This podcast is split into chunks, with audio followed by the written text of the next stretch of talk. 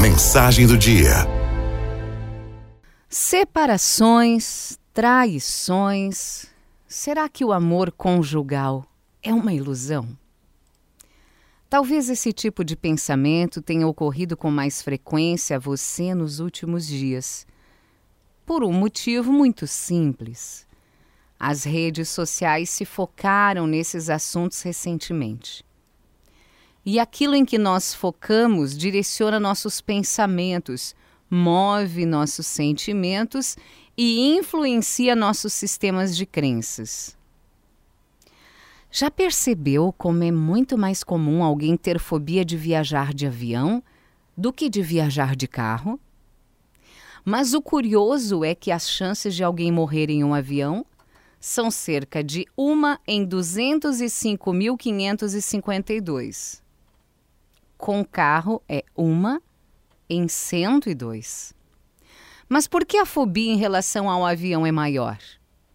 Algumas explicações são possíveis, incluindo o fato de que o acidente aéreo tem um índice de fatalidade maior. No entanto, eu não tenho dúvidas de que um dos principais fatores é o que, quando o desastre aéreo acontece, ele é focado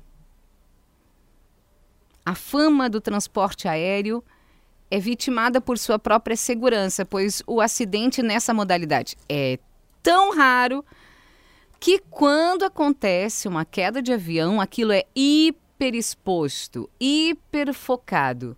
E durante esse hiperfoco, algumas pessoas constroem a falsa crença de que avião não é seguro. Sendo que, em comparação a outros meios de transporte, o avião sim é um dos mais seguros. Como ajudar alguém com essa fobia? De várias formas, mas uma das mais importantes é desconstruir essa crença, mostrando para ela os dados sobre acidentes aéreos e talvez até imagens positivas de pessoas viajando tranquilamente de avião.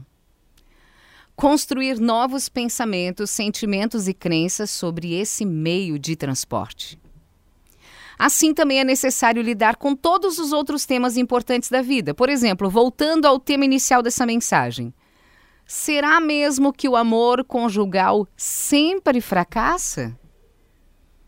Provavelmente o que nos falta é sermos mais expostos aos casos de sucesso, às histórias de casamento consolidadas, bem resolvidas, que atravessam décadas com entrega, com fidelidade, com amor. É importante estar bem informado, mas não permita que a mídia e o efeito manada determinem o seu foco. Escolha focar no que te fortalece. Escolha focar em bons exemplos. Escolha focar principalmente naqueles que estão alicerçados na palavra de Deus.